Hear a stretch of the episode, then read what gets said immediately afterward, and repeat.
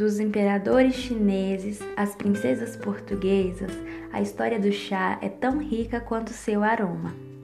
Uma das referências mais antigas vem da China, onde a lenda conta que uma folha de chá caiu na água que estava a ser fervida para o imperador Shen Nung, que achou o sabor agradavelmente refrescante.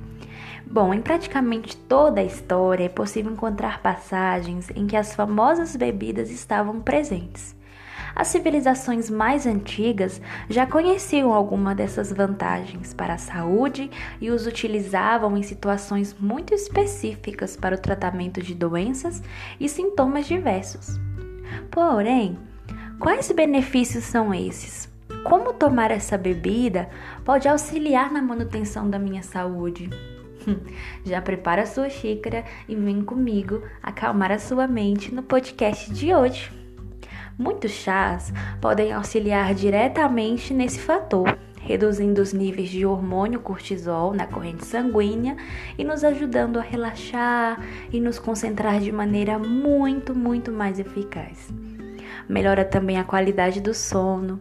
Uma alternativa bem mais natural para lidar com a insônia é o consumo de chás especialmente os mais calmantes, como camomila e maracujá. Diminui também os níveis de colesterol, você sabia? É um pacote completo, né? O famoso chá verde auxilia na redução do colesterol LDL ao inibir a sua absorção. Por isso, associada a uma dieta mais saudável, essa bebida pode ser uma grande coadjuvante na luta contra esse perigoso problema. Ajuda também a desintoxicar o organismo, controla a pressão arterial.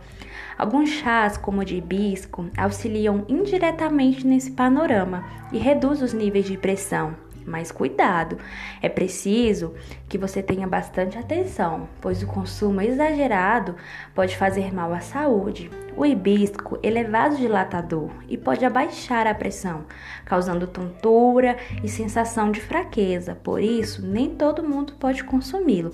É sempre bom procurar um profissional da saúde. Auxilia também no processo de emagrecimento. Bom, em primeiro lugar, os chás são livres de calorias e fornecem a hidratação necessária para que o nosso metabolismo funcione de maneira acelerada.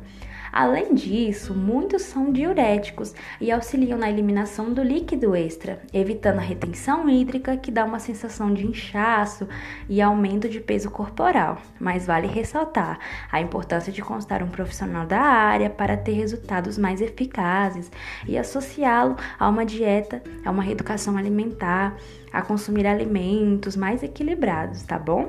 Como podemos ver, os benefícios dos chás para a saúde são muito variados e abrangentes, ainda mais se auxiliá-los a uma alimentação saudável.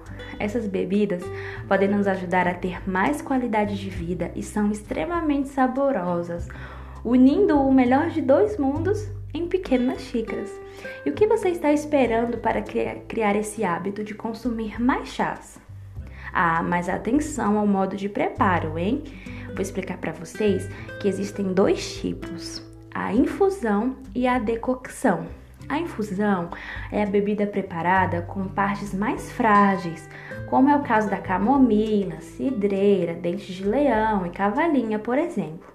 Esta técnica preserva o óleo essencial das plantas e normalmente é usada para preparar chás a partir de folhas, flores e frutos moídos.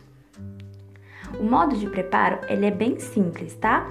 Você vai colocar água para ferver e logo que as primeiras bolhas estiverem sendo formadas, desliga o fogo, despeja a água fervente sobre as plantas secas ou frescas. Você vai abafar e deixar repousar por 5 a 10 minutos. Por fim, é só coar e beber.